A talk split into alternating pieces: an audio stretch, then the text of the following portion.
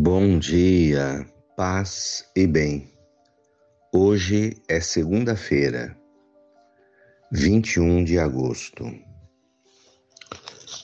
O Senhor esteja convosco, Ele está no meio de nós. Evangelho de Jesus Cristo, segundo Mateus, capítulo 19, versículos 16 a 22. Alguém aproximou-se de Jesus e disse: Mestre, o que devo fazer de bom para possuir a vida eterna? Jesus respondeu: Por que me perguntas sobre o que é bom? Um só é o bom. Se tu queres entrar na vida, observa os mandamentos. O homem perguntou: Quais mandamentos? Jesus respondeu: Não matarás não cometerás adultério, não roubarás, não levantarás falso testemunho, honra teu pai e tua mãe e teu próximo como a ti mesmo. O jovem disse a Jesus: Tenho observado todas essas coisas. O que ainda me falta? Jesus respondeu: Se queres ser perfeito, vai, vende tudo o que dás Dá o dinheiro aos pobres e terás um tesouro no céu. Depois vem e segue-me. Quando ouviu isso, o jovem foi embora cheio de tristeza, porque era muito rico. Palavras da salvação. Glória a vós, Senhor. O evangelho de hoje, narrado por Mateus, nos coloca um episódio da vida de Jesus, quando um jovem, cheio de boas intenções, pergunta a Jesus qual o caminho para conseguir a vida eterna. Então, essa pergunta do rapaz nos coloca diante de uma vida que seja eterna que não acabe com a morte. Embutido está na preocupação desse rapaz a vida além da morte.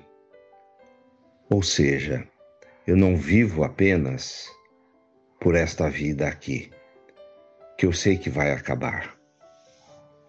Nosso corpo vai cansando, nossa matéria irá se desfazendo, mas eu preciso ter atitudes de vida que me garantam uma vida também após a morte, a vida eterna. Então a pergunta do rapaz procede, essa preocupação de ter atitudes nesta vida que me coloquem no caminho certo de Deus, de uma vida que vá para além da morte física.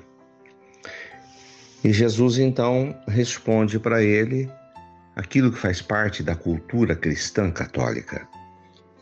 Os Dez Mandamentos, o caminho do amor, o amor a Deus, o amor ao próximo, que é que nos coloca na presença de Deus, uma vida de amor.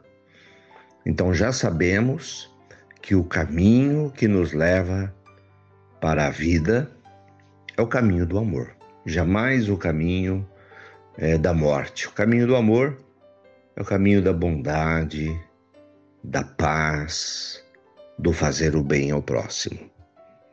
E o rapaz responde: Olha, então tudo bem, eu estou nesse caminho. Eu tenho observado todos esses mandamentos. E Jesus então acrescentou: Olha, mas tem um detalhe também. Lembra-te dos pobres. Lembra-te das pessoas que passam necessidade. Dá assistência a essas pessoas. Não use os seus bens materiais só para você.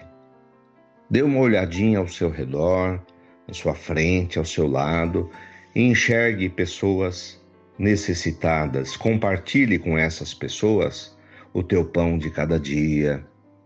Veja se essas pessoas estão passando frio. quais são as suas necessidades.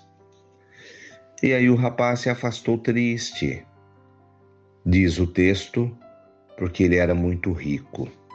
Então a grande questão que o impedia de buscar a perfeição não é o fato da riqueza, mas é o fato de ser apegado a ela, a ponto de não conseguir compartilhar. Maravilhoso seria ter riquezas, ter bens materiais para poder partilhar. Mas o grande desafio daquele rapaz é que ele era apegado aos seus bens materiais. Seu coração era apegado aos bens. Isso o impedia de enxergar o outro, de enxergar as necessidades dos outros. A palavra de Deus hoje então nos coloca diante dos mandamentos, da vivência dos mandamentos, que se resumem no amor a Deus e no amor ao próximo e no caminho da generosidade.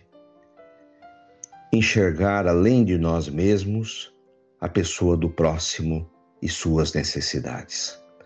Louvado seja nosso Senhor Jesus Cristo, para sempre seja louvado. Ave Maria, cheia de graças, o Senhor é convosco. Bendita sois vós entre as mulheres. Bendito é o fruto do vosso ventre, Jesus. Santa Maria, Mãe de Deus, rogai por nós, pecadores, agora e na hora de nossa morte. Amém. Dai-nos a bênção, ó Mãe querida, Nossa Senhora de Aparecida. Abençoa, Senhor, esta água, para que contenha a virtude da tua graça, em nome do Pai, do Filho e do Espírito Santo. Fiquem com Deus, tenham um bom dia. Mantenhamos acesa a chama da nossa fé. Abraço fraterno.